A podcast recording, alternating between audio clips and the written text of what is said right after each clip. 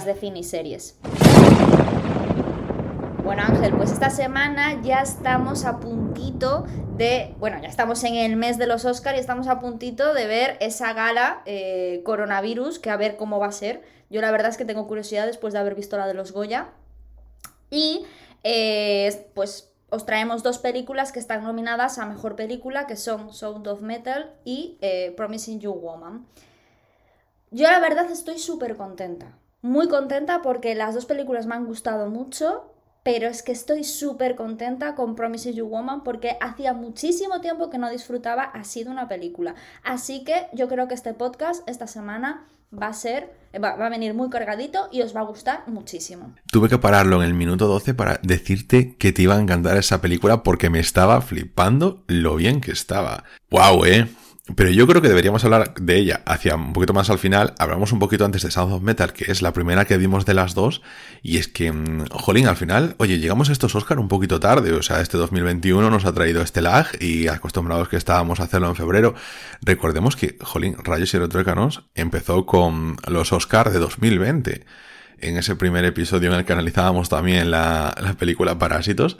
Y wow, Ahora nos encontramos en 2021, es todo muy diferente. Empezamos sin coronavirus, llegamos ahora aquí un año y medio, un año y pico después de la aparte, pandemia. Películas, películas que se tenían que haber eh, emitido en, en, 2020 y que no lo hicieron, ¿no? Como por ejemplo Viuda Negra. no, no. La propia Sound of Metal es una película de 2019. 2019, sí. Es que todo entra ahí un poquito y que al final que tardas en estrenarte y todas estas cosas. Mm, esta película, además, ya una cosa que, mm, bueno, me llamó la atención y aquí es como entra también eh, las grandes, eh, no sé, empresas de video on demand como Netflix y tal, y en este caso es Amazon Prime Video, que nos trae esta película, porque nos la trae a través de la productora Caviar Films, pero eh, tiene la distribución Amazon. Entonces, claro, te puedes encontrar que a día de hoy tú quieres ver las películas de los Oscar y como todos los años, pues si no vas al cine y teniendo en cuenta la situación en la que estamos, de hecho, los cines donde habitualmente estas películas estuviesen en cartelera, seguramente que los cines más pequeños, más independientes están cerrados, entonces pues no las podemos ver y es lo que me sucede a mí con muchas películas que le tengo ganas, pero no tengo forma de verlas de forma legal. Entonces, pues bueno, pues... Eh, nos tenemos que aguantar, pasar por el aro de Jeff Bezos y ver esa película en Amazon Prime Video, si que lo tenemos que en este caso. Y ahí donde la vimos, te lo dije, la voy a ver, o sea, un día que estuve contigo la vi, porque decía, en mi casa, a mí estas películas me da mucha pereza, pero sé que tengo que verla no solo porque sea una peli de los Oscars, sino porque me va a gustar, porque a mí pereza me da ver, por ejemplo, Mank, pero está, pero esa me da pereza en general, y no sé si me va a gustar, pero Sound of Metal, yo sabía que, oye, pues que me iba a gustar, pero en mi casa me da cosa verla solito. Y contigo, pues oye. Sí, es que es una. Es un, es un tipo de película que a mí también me cuesta mucho. Ya sabes que, bueno, em, a, mí y a Ángel nos cuesta un montón las películas que va sobre enfermedades y así. La verdad es que. Sobre personas mayores. y sobre. Y sobre, y sobre personas mayores, pero no personas mayores que como que, que, a mí me gustan mucho las pelis de personas mayores que como vuelven a nacer, que tienen una segunda juventud, me encantan, porque a mí la gente mayor me encanta. Pero eh, personas mayores enfermas, yo es que tampoco puedo. Amor, Amor, la de Michael Haneke, que es uno de mis directores favoritos, y no la he visto. Y tuvo un montón de nominaciones a los Oscars siendo una película austríaca, creo que es, ¿no? Michael Haneke es austriaco. Es decir, no puedo. Yo es que solo ver la sinopsis y verla, ¡uh! me pongo mala. Así que la verdad es que esta peli me pasa un poco como a ti, ¿no? Que me daba pereza por el hecho, bueno, a ver, la película vamos a leer la, la sinopsis. La película narra la historia de un joven batería de una banda de música que comienza a perder la audición poco a poco. No es la historia de Beethoven del siglo XXI, ¿Ha dicho eso? si no lo decía, reventaba. Déjame. Bueno, la historia. Mm, la película está protagonizada por Rich Ahmed, que yo la verdad no lo conocía. O eso creo. Y mm, a ver, una de las cosas que a mí me impactó más y sabía que lo iba a llevar mal es el tema, bueno, del principio, cuando él se empieza a dar cuenta que está perdiendo el oído. Porque eh, el director nos hace partícipe de esos no en tercera persona, sino en primera, es decir, nos pone el plano subjetivo de la audición, ¿no? Y de repente vemos que todo se escucha como, como lo está escuchando él. Y a mí me, mm, a mí me agobiaba muchísimo. Yo me acuerdo, estaba viendo la película contigo, Ángel, y estaba yo, es que me estoy agobiando, es que me estoy agobiando, porque te, te, transmite eso, o sea, estás metido completamente y él hace una interpretación increíble. Entonces, al final, te adentra eh, muchísimo en su mundo. No sé si te pasó em, igual. o sea, em, además es este recurso que todo el mundo sabe cuál es, que simplemente es que te ponen el sonido del, del, ruido blanco, creo que se define así, ¿no? De repente tú estás escuchando hablar, escuchas ruido de fondo y de repente te lo quitan y te lo sustituyen por ruido blanco. No es silencio, ruido blanco. Luego también juegan un poquito con el silencio, pero bueno, oye, ahí es esa, esa dualidad que se llevan dentro de la película para hacerte sentir incómodo, para hacerte sentir molesto, porque es lo que siente el personaje. Oye, ese recurso me parece súper válido, está súper bien. Y la película, además, eh, le, da, oye, vamos a meterle aquí este aporte de, de, esto que te podrían contar la historia sin más, pero oye, te vamos a hacer partícipe porque, joder, oye, si él está sufriendo, sufre tú un poquito con él, no seas egoísta. No sé, está muy bien. Sí, aparte no es la típica película de superación, ¿sabes? Que a mí esas pelis, las típicas americanas del paralítico que consigue ganar los Juegos Olímpicos y esas cosas, es que a mí, que me parece súper bien y es necesario, ¿sabes?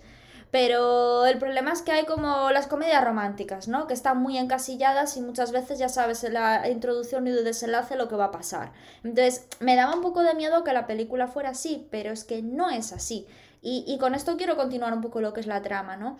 Él está con su novia y, y, tienen un contrato discográfico firmado y van de gira. Entonces él es el batería y su novia es la cantante y viven en una, en una autocaravana. Entonces, eh, su vida es esa, son muy felices, él tiene su disciplina de hacer ejercicio, comer sano, tal, o sea, se ve que son una pareja muy feliz.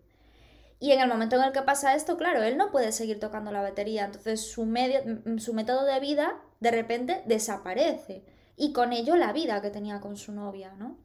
Entonces, claro, eh, ellos al principio sufren mucho, no saben qué hacer, tal, pero se dan cuenta de que ella, si, al haberse quedado sin batería y sin, sin música y, tal, y él, pues tener que empezar a aprender a vivir con lo que tiene, eh, decide volver a su casa con su padre y dice, bueno, eh, tú te vas a ir a un centro de sordos que la iglesia le pagaba, ¿no? Para, para, que pudiera estar ahí, porque claro, él no tenía dinero como para irse a un centro, a un hospital, a una clínica, a un centro privado que le enseñaran, ¿no? Entonces se va a una asociación de sordos que tienen allí una casa que, y que la iglesia le paga a la gente necesitada para que pueda estar ahí y puedan aprender pues el lenguaje de signos y puedan aprender un poquito lo, lo que es ser sordo, más que nada. Entonces ella se vuelve con sus padres y él se queda con, esa, con ese grupo de, de sordos. Al principio le cuesta muchísimo, no se adapta, pero al final acaba encontrando su sitio porque cada uno tiene pues como cualquier casa, cada uno tiene su, su, sus labores en casa.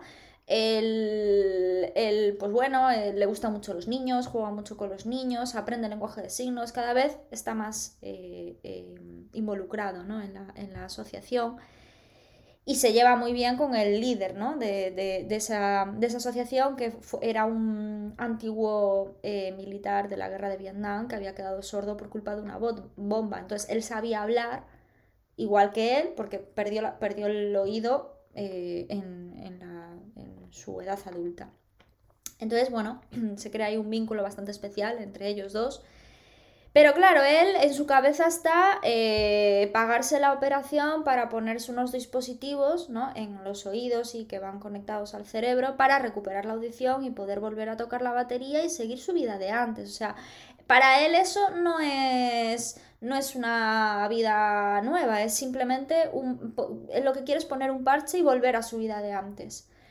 Y una de las cosas que le dicen allí es que eso, mm, no se lo dicen, pero se lo hacen intuir, ¿no? Como que eso no va a ser posible, pero él, bueno, quiere recuperar su novia, su vida y todo.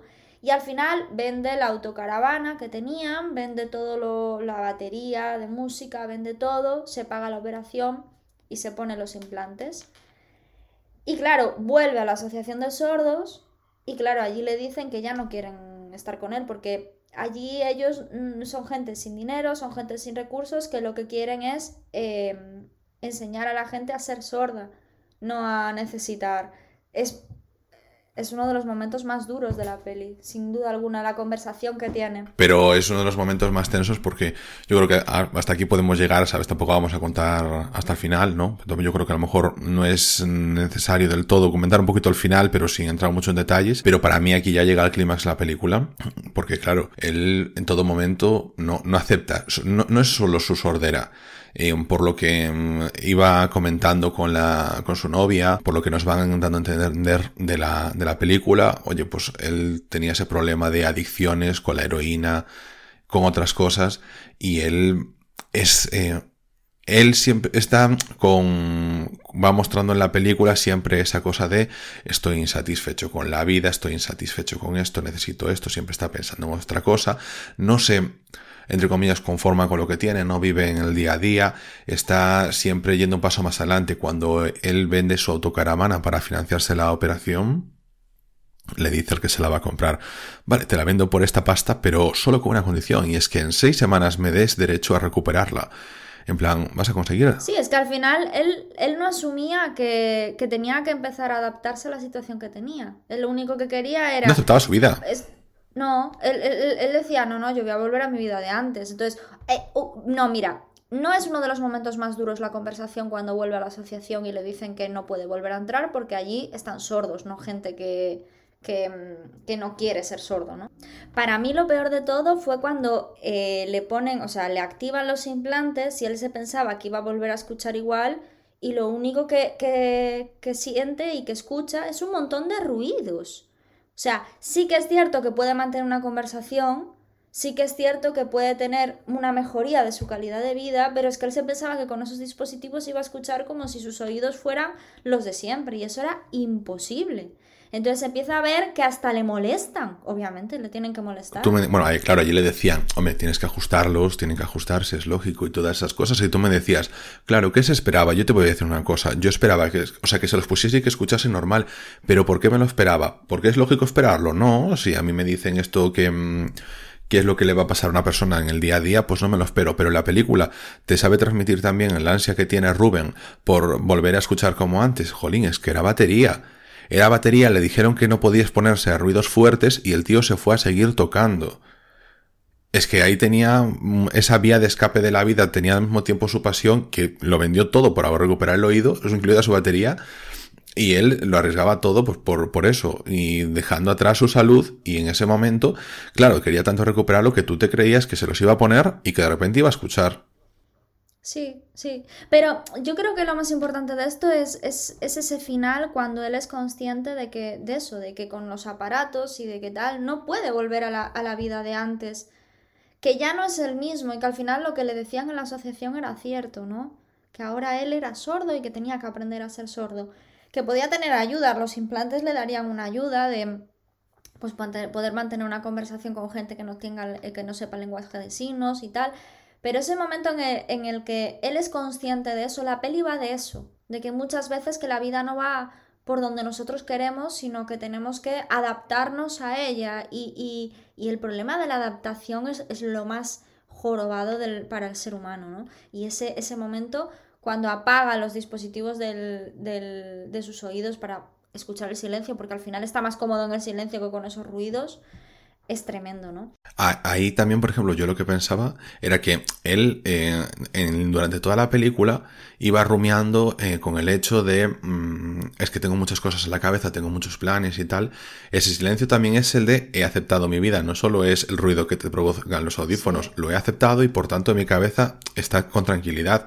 Él tenía que mantener esas, esas rutinas para no caer en las adicciones cuando de hecho cuando vuelve con su novia pasaba em, ¿sabes? Le volvían a preguntar, oye, eh, las adicciones, tal. Y se veía que la novia de él, que, también había entrado también antes del comienzo de la película en, ese círculo de adicciones, pero los dos se habían quitado, eh, vemos lo, lo, tóxica que se le hacía la relación y cómo él, no podían llevarla adelante. Ella tenía ese, bueno, antes tú comentabas el toque este de rascarse cuando estaba con él, pero él, ella no se rascaba cuando él no estaba. Pero porque veía la ansiedad de Rubén de estar eh, haciendo sus cábalas, sus planes mentales, Y entonces, mm, como que eh, sabía que iba a haber, que iba a tener que estar muy pendiente, que no era sano para él y por tanto para ella. Y entonces, eh, pues su novia se rascaba siempre.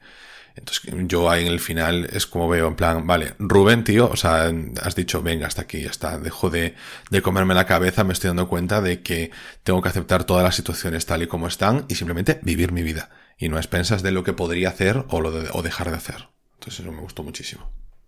Sí, sí, sí, sí. Es que al final es eso, no es la típica película de superación, no es la típica película de, mm, de, de conseguir em, em, cumplir tus retos o tus metas y, llegar a algo, ¿no? Es una película muy, muy humana y que en la, en la que todos nos podemos sentir identificados. O sea, no es lo que decía antes, el típico eh, que consigue ganar las, las, em, los Juegos Olímpicos o que consigue yo qué sé, como el Will Smith en busca de la felicidad, ¿no? Ya tenía que sacar la película. Mira, es eh, que de 0 a 100. Antes de que me pues antes de que me de que me vaya, porque vamos a pasar ya a la siguiente película, porque ya no estamos ya con esta, yo creo que vamos ya a la mitad del podcast, pero decir que eh, Richard Ahmed, que es el protagonista, que es Ruben, decías, no te lo conocías, pero Richard Ahmed es el hombre que interpreta como a ese alter ego de Elon Musk en la película Venom, es el villano. Pero sobre ah, todo, pero sobre todo, eh, bueno, hay dos películas que sale también que es el protagonista, bueno, uno de los protagonistas de la película For Lions, que a mí me parece una película graciosa, a mí me hizo, me hace gracia, bueno, es una película, es una comedia, yo creo que, bueno, igual no te gusta mucho, pero, pero a mí sí que me gustó. Y mm, sale también como uno de los secundarios en, en Nightcrawler, ¿vale? Que es Night... Sí, creo que la he visto, es la de que, que, que salen al principio Sí, hombre, que salen así como em, moros o algo así, ¿no? Y es así de comedia satírica. Yo me voy a otra cosa aquí muy importante que es que por supuesto no te das cuenta de quién es, pero es el protagonista de una serie súper recomendada de mí para ti, que es The Night Of y que está genial. Entonces, pues bueno, yo cuando lo vi ya me quedé súper contento de que estuviese aquí este hombre, porque no hace muchas cosas, pero yo las películas que veo que hace son todas así más rollito independiente, no debe ser un perfil que encaje muy comercial. Me alegraría que mm, con las nominaciones que tienen a los Oscar, pues que el tipo saliese más adelante, porque yo creo que lo hace muy bien. Te vuelvo a aprovechar para recomendarte a ti y a todos nuestros oyentes que vean The Night of HBO, 8 episodios, miniserie, y está re buena ¿vale? Y yo con esto creo que podemos pasar a Promising Young Woman, a tu película preferida del año. Bueno, pues sí, vamos a hablar de mi película favorita. Le he puesto un 10 en Film Affinity. Hacía millones de años que no ponía un 10 en Film Affinity. Es que no sé por dónde empezar. Es decir, es, es, que vamos a hablar primero de los aspectos técnicos antes de contar la historia. Vale, ¿qué te, qué te parece si, ya que, ya que no sabes cómo empezar, empiezo yo y le leo la sinopsis aquí a la gente y le cuento un poquito de qué va? Vale, venga. que, no es por cortarte ni nada por el estilo, pero bueno, Promising Young Woman aquí en España se tradujo como Una joven prometedora, es una película protagonizada por Carrie Mulligan y por, bueno, bueno, voy a llamar protagonista por Bob Burhan, que es un tipo súper alto, y sale por ahí también... Eh, eh. Y sale por ahí también mi querida Alison Brie. Es una película además dirigida por Emerald Fennell, que es una directora que os sonará de nada porque es literalmente su primera película. Y de esto lo comenta y que lo comentaremos además porque es que la película tiene. Está nominada mejor directora. ¡Bien! Aparte de eso, es que la película tiene una. O sea, notas que tiene mucho que. O sea, de esto típico de.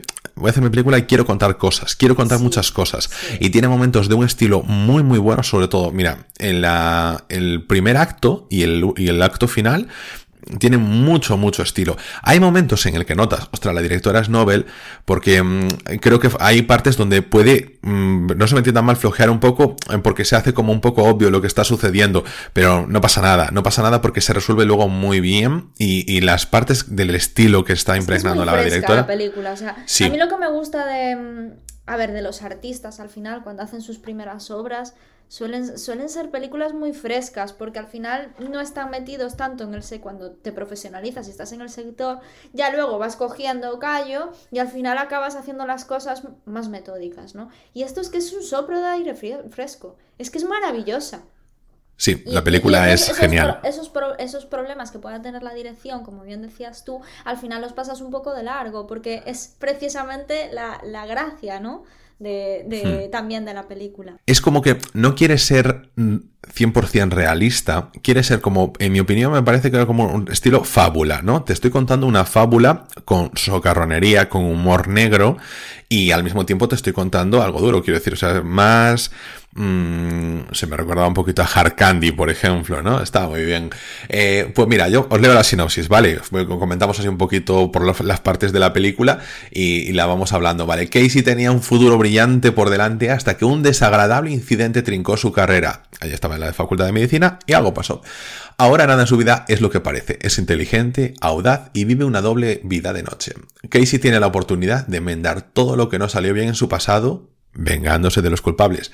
Esto es lo que aquí los amigos de Film Affinity nos dicen, pero es que la película va mucho más allá. Cuando nosotros empezamos a ver la película, nos encontramos... Bueno, bueno, es que quieres contar tú el principio, que es que la acabas de ver, o sea, literal, acaba de vérsela. A ver, la película trata sobre, eh, al principio se ve en una discoteca una chica súper borracha, que es ella, pero que no ni vocalizaba, o sea, no podía hablar, no podía respirar, no podía hacer nada, o sea, era un ente con patas.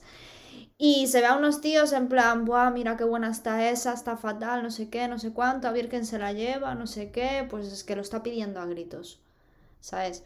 Entonces, claro, ahí entramos un poquito en el conflicto que siempre ah, eh, hablamos, ¿no? De, de, de cómo la gente confunde el ligar. Que, que, muchas veces, pues eso, se piensa que ligar es eso y eso no es ligar. O sea, si yo estoy dormida o estoy prácticamente en coma, no estoy ligando. Pero bueno. La historia es que eh, se ve como, como se la, uno de ellos se la lleva a casa e intenta, pues ella ni se movía, le decía que estuviera quieto, que parara, tal, y él, bueno, hasta que consigue bajarle las bragas y en ese momento entonces ella se levanta y le dice, te he dicho que estés quieto, no sabes parar, y se ve que ella en realidad no estaba borracha.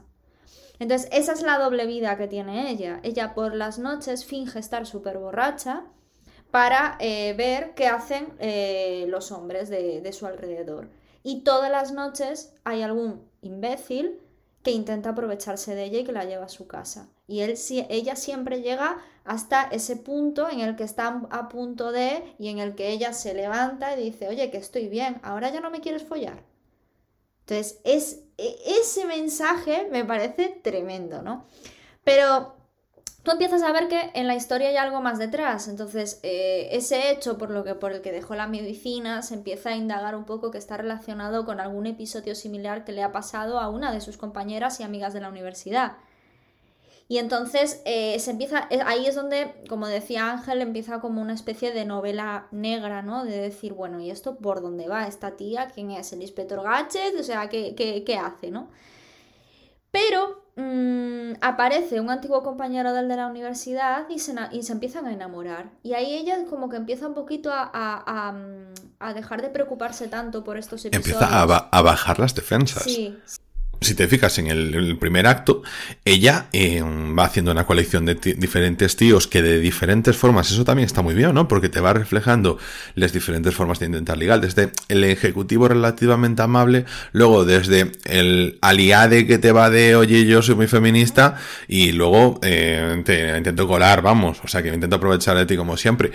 muchos... aprovecho para puntualizar que eso no es ligar, eso es abusar. Completamente. Pero vamos viendo esa colección de tíos y luego aparece aquí el nice guy, que eso es el término que después se va a utilizar dentro de la película, el tipo bueno, el amigo Ryan, ¿no? ¿Era Ryan o Brian? Ryan, Ryan. Ryan. Ryan, el, el tipo majo bueno, es que llama la cara de Bob Unhan, es tipo de que no ha roto un plato, y, y llega allí a su cafetería, ella, o sea, intenta, bueno, pues de una forma muy amable, muy correcta, hablar con ella, ella le escupe en el café, él se lo toma, va, sigue tirando así un poquito caña, pero en plan muy suave. comedia romántica un poco ahí. claro, eso es lo que nos va a entroncar después con el segundo acto de la película, el acto de en medio, que es cuando se rebaja, porque ella llega vemos que cuando está haciendo esa colección de hombres, no solo anota sus nombres, sino que ella sigue haciendo ciertas investigaciones porque hay gente sobre la que está muy interesada y es sobre la que va su venganza principal, porque esta es como la venganza, mm, como, no como la venganza, sino como vamos a llamar la atención a todos los tíos que estáis haciendo esto, a todos los que os estáis eh, propasando con las mujeres, que estáis abusando de ellas, voy a yo a daros el susto de vuestra vida para que simplemente no lo volváis a hacer. Sí, y actúa un poco como educadora, ¿no? Porque es que al final es lo que hablamos siempre pero O sea, hay muchísimas personas que aquí viene lo, de siempre. ¿no? Cuando, cuando ella o sea, cuando ella empieza a decir lo que había pasado, que era que un, que mm, un grupo de estudiantes de su facultad había abusado de su amiga porque estaba borrachísima y no, no, no podía ni vocalizar. Y ay, mira, está borracha, se deja, ¿no? Y entonces al final, eh, eh, la excusa que ellos dan siempre es que era un niño, no sabía lo que hacía, tenía 18 años. Perdona, tú por muchos 18 años que tengan, eso no te quita que tú te aproveches de una tía simplemente porque quieras ligar con ella. Porque eso no es ligar. Entonces, al final, eso es un problema de educación. Cuando, cuando los hombres piensan que, que pueden hacer cualquier cosa con, una, con una mujer simplemente por el hecho de ligar es porque está en su educación, porque eso las mujeres con los hombres no lo hacemos. No, no, abusamos así de un hombre, a nivel físico hablo, ¿eh? No a nivel psicológico, eso por supuesto que sí, pero a nivel físico, en una noche de discoteca, en ese sentido, a nivel sexual, no, no, es muy difícil que sí, que pueda haber un caso, dos o tres, por supuesto que sí, pero no es lo, habitual ni es lo común, ya solamente por, por, la fuerza física que tenemos nosotras.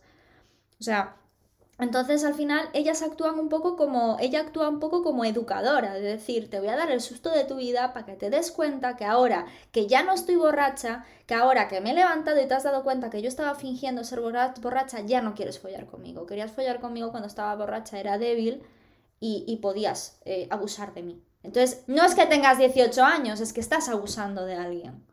Y, las consecuencias, porque claro, en la película se juega con, bueno, ha pasado porque estaba borracha, pero es que además, como estaba borracha, no puedo yo después eh, defenderme en plan, es que ha abusado de mí, no es que estabas borracha, es que tú quisiste, se juega mucho con lo de, puede ser que luego se arrepintiese, están haciendo referencia al pasado, lo que le sucedió a su amiga, y en este caso, eh, por ejemplo, en el segundo tío que, eh, con el que nos presenta aquí Casey, eh, estaba mucho el, arrepentimiento porque no quería que se lo dijesen a la gente. Porque claro, si la tía está borracha, abusa de ella y al día siguiente, pues oye, pues esperará que se marche avergonzada o cualquier cosa y que no diga nada por vergüenza. Pero aquí está, ¿no? Y ahora este tío que además iba de, de aliade, pues entonces se le cae la careta ante sus amigos. Es que aparte en la primera escena ella estaba prácticamente dormida. O sea, ella solo farbullaba, ella estaba dormida. que estaba cayéndose, no se, no se podía mantener sentada, según ella interpretaba. Está muy bien. O sea, es que Carrie Mulligan está tremenda en esta película. Increíble, increíble. Está increíble. Y, yo siempre pensé, joder, que 2010 tuvo Carrie Mulligan porque tenía Drive y tenía Shame. Y decía, joder, es que, es que tiene películas. Drive, Shame, dos de mis películas favoritas. También sale en El Gran Gatsby. Y sale en una película, Ángel, que te iba a decir yo, que tengo muchísimas ganas de ver, tiene muy buenas críticas, que se llama Lo que arde con el fuego, de Paul Dano. Sí, sí. Yo, ¿La viste? La que está con, no, la que está con Jake Gyllenhaal. Sí. No sé si la viste, no, pero No, no, no, no la vi, pero bueno, eh, esto parece mano. tengo ganas de verla. Aparte es que ella, ella me gusta, ella me gusta muchísimo. Bueno, nos habíamos quedado en ese gran punto de inflexión. Eh, cuenta ahí a partir tú, de, cuenta tú a partir de ahí. Mm, bueno, ella sigue con el intento de vengarse de la gente que le hizo daño a su amiga. Eh, entre ellos, pues estaba una de las chicas eh, con las que eran amigas, estaba el chico que abusó de ella, por supuesto, pero estaban otros elementos, como por ejemplo el abogado defensor del, del chico, o estaba también la rectora de la universidad. Estas me parecen de las mejores escenas. Em, ella consigue quedar con una de, con la chica esta en cuestión, que era amiga de ellas, y que em, pasó de las dos, ¿no? Cuando sucedió esta violación de su amiga. Ella queda con ella, le cuenta un poquito eh, su vida, se ponen al día todo muy afable y le echa algo en la bebida. Entonces, mm, ella, mm, o sea, su amiga, que está interpretada por Alison Brie, Alison Brie siempre es bien, Em, ¿Qué es lo que hace? Em, aquí nuestra amiga Casey paga a un tío para que em, se quede con ella en una habitación de hotel y simplemente que le raye la cabeza a esta chica pensando que ha hecho algo, que su matrimonio fantástico, eh, se puede tambalear y sobre todo la sensación de, oye, estaba tan mal, tan borracha, tan drogada que no sé lo que ha pasado. Que no, no y se yo, acuerda de lo, de lo que ha pasado. y no, porque- no era mi intención, pero ha pasado y no lo puedo entender. Y, y vemos como después de este incidente, de esta venganza, porque además ella es muy cuidadosa de que a las mujeres no les pase nada. O sea, de que no tengan que vivir lo que vivió su amiga. Pero la angustia en venganza sí se la deja. En, la segunda de sus víctimas es la rectora. Porque esta, bueno, la actriz que interpreta a Alice Sombrí luego no para de llamarla en plan, eh, cuéntame lo que pasó, necesito que me ayudes, no sé qué, no sé qué más, porque no sabe nada.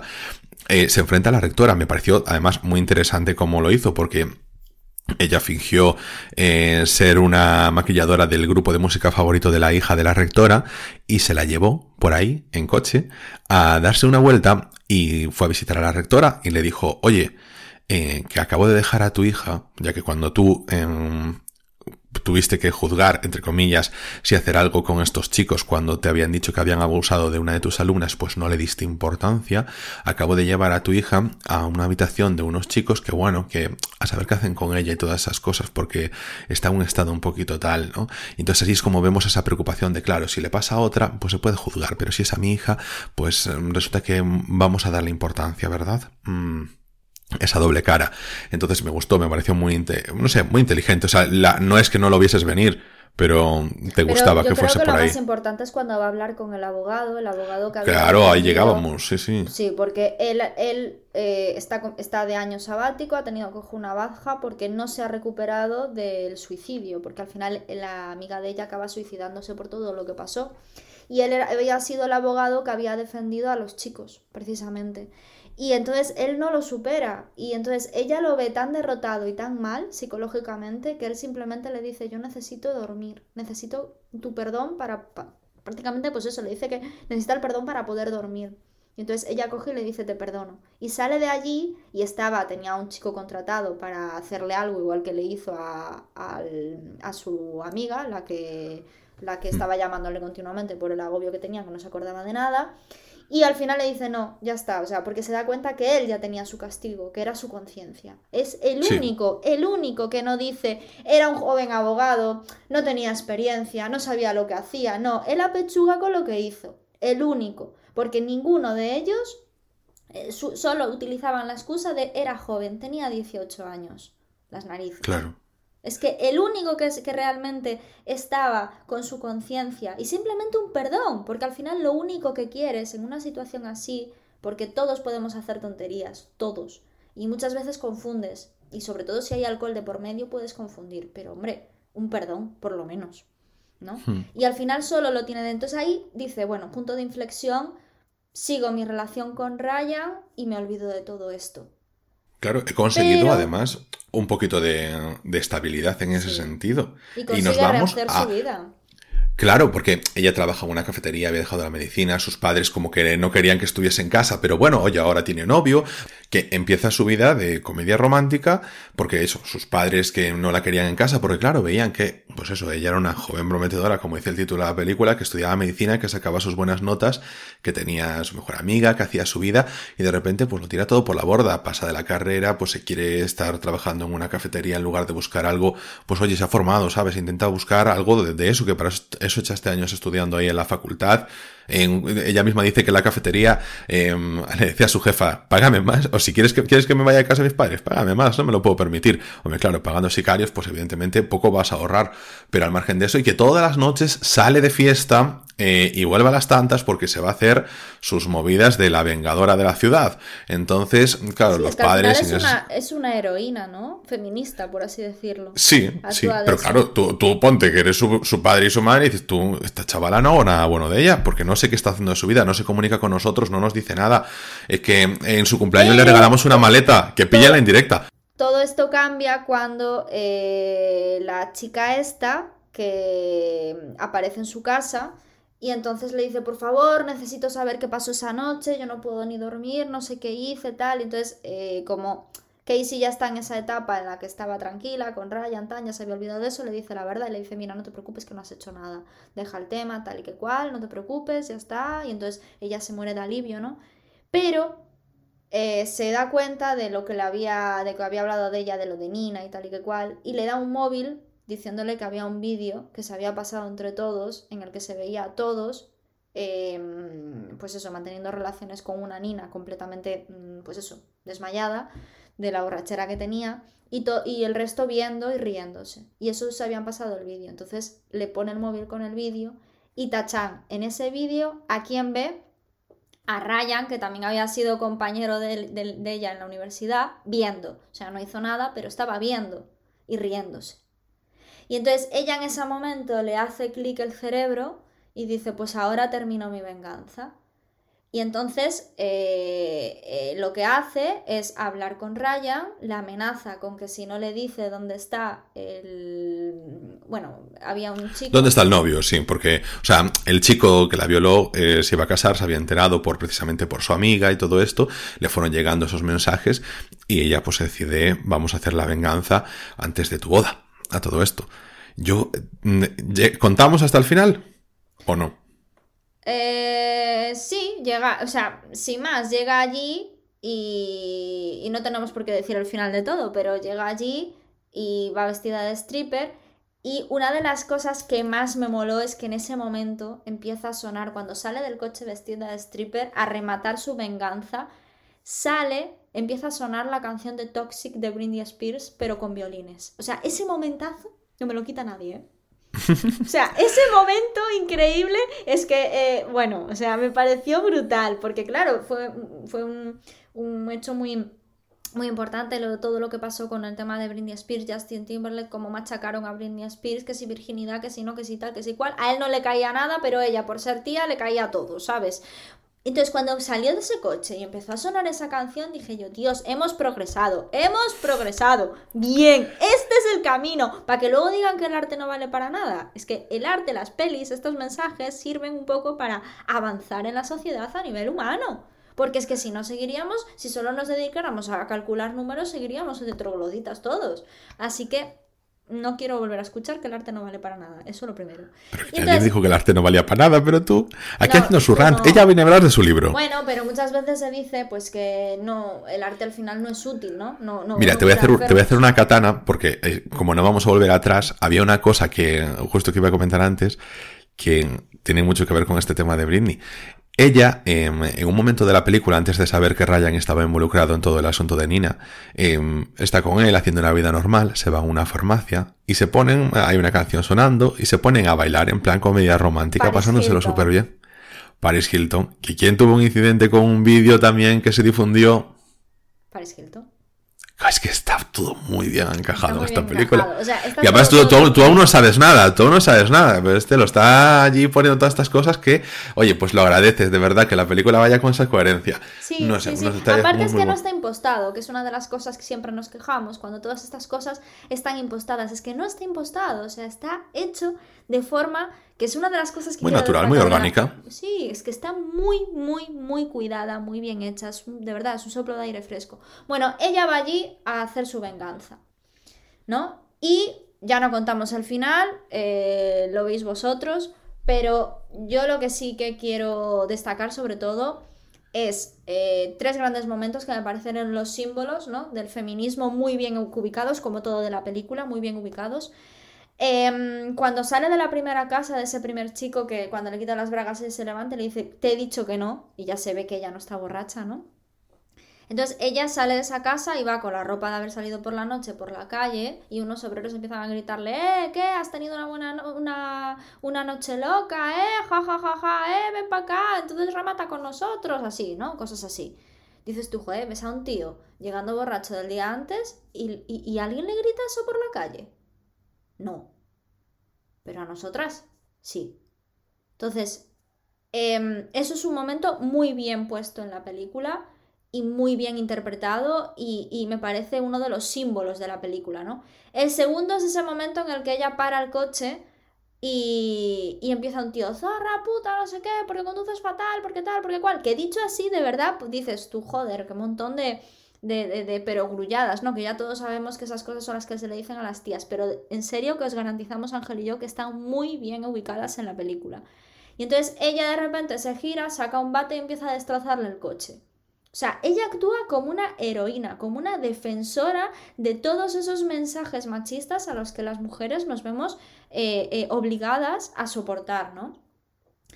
Y luego, em, lo que decía antes, del éramos unos críos, del intentar justificar siempre, bueno, yo antes era así, pero ahora ya no soy así, es que eso no justifica nada. O sea, cuando tú, cuando tú eh, abusas de una persona a nivel físico, o sea, no es que me digas imbécil, no es que me engañes con otra, no es que em, me dejes tirada en un sitio. Es que son cosas, bueno, que, que, hemos hecho todos, ¿no? Estamos hablando de abusar de alguien.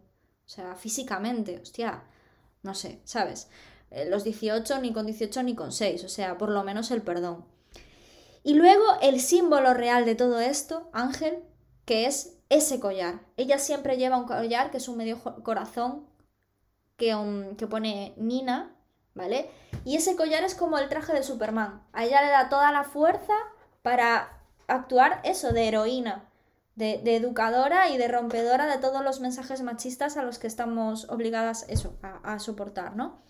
Y en entonces la, una de las últimas escenas de una película es cuando a la jefa de ella, de, ese, de esa cafetería en la que trabajaba, que era muy amiga de ella, le llega un sobre con, el, con un collar de medio corazón que en ese caso pone Casey, como diciendo, yo ya he terminado mi venganza, ahora te paso el collar y la heroína vas a empezar a serlo tú. O sea, es como un símbolo en el que van pasando los poderes, ¿no? De esos mensajes de decir, ahora vas a representarnos tú, ya, me, ya se sacrificó Nina, ya me he sacrificado yo con mi venganza y ahora te paso yo con el nombre de Casey en este caso, ¿no? Ella llevaba el de Nina, Casey llevaba el de Nina y Casey le regala a su jefa y amiga el de ella misma, ¿no? El de Casey. Eso para mí fue, o sea, me recordó mucho a la película de Revenge, que os la había recomendado, que a hmm. Ángel le gustó mucho. Para mí es el gran símbolo de la película. O sea, que al final te das cuenta que ellas son heroínas en realidad. Y luego, mm, antes de terminar, creo que hay que hablar un poco de la fotografía y la estética, que es brutal. Yo antes de hablar de la fotografía y de la estética quería hablar un poquito, solo una cosita rápida sobre el final. Porque, no sé por qué la has terminado de ver ahora, pero mm, yo también, por ejemplo, la había comentado un poquito con Alex cuando la vi, porque la había visto allí en Austria. Y, y, los dos vimos lo mismo, que es que había mucha gente que no le había gustado al final, que había quedado descontento. ¿Qué dices? A mí lo del collar me pareció brutal. No, no, pero no lo del collar. A ver, sino, bueno, pues cómo cierra, cómo ella termina su venganza, pues porque hay mucha, hay críticas, o sea, se ve mucha crítica por internet y a lo mejor tú, oyente, que lo estás viendo ahí, oyente, oyenta, que estás ahí diciendo, esta película me está encantando, llega al final y dices tú que es real. Podría, que, real me parece a lo mejor el final, porque es como una carambola que está muy bien establecida. Entonces, podemos cerrar un poquito el círculo con, oye, esto, como os decíamos al principio, la directora aquí juega con un estilo fábula. O sea, no está yendo a el realismo total, evidentemente, porque aquí la historia de la heroína, como toda buena historia de superhéroes, pues en este caso Casey lo es, bueno, tiene por qué ser el más eh, verosímil por la retrocarambola que hay ahí, estamos hablando de ficción, y yo creo que simplemente es dejar ese apunte, que, partamos de eso cuando vemos la película para que no digamos, ostras, me podría el final a lo mejor no tal. Digo, por, a mi caso. Una película muy trabajada y hecha con muchísimo mimo, mucho cariño. Eh, hay que decir que hay dos eh, eh, directoras nominadas este año, por fin, ojalá se lo lleve alguna de las dos. Una es Chloe Zhao por Nomadland y otra es la directora de esta película, de una joven prometedora, Emerald Fennel. Así que bueno, eh, yo tengo muchas ganas de que por fin se lo lleve una mujer. Y si se lo llevara eh, Emerald Fennel, que no lo creo, porque al ser una ópera prima no creo que le den esa, ese, bombo, por desgracia. Pero de verdad que, sin, que, para mí no, todavía no vi Nomadland, pero yo creo que, sería otro símbolo que, mm, una mujer ganara mejor director, la verdad. Yo estaría, vamos, eh, súper contenta. Bueno, pues con esto terminamos por hoy. Recordad que estamos disponibles en Spotify, en Evox, en Apple Podcasts, en casi cualquier aplicación de podcast. Podéis contactar con nosotros en arroba que es la cuenta oficial del podcast en Twitter. Y nosotros nos vamos a ver aquí mismo en 7 días en Rayos y Retruécanos, el podcast.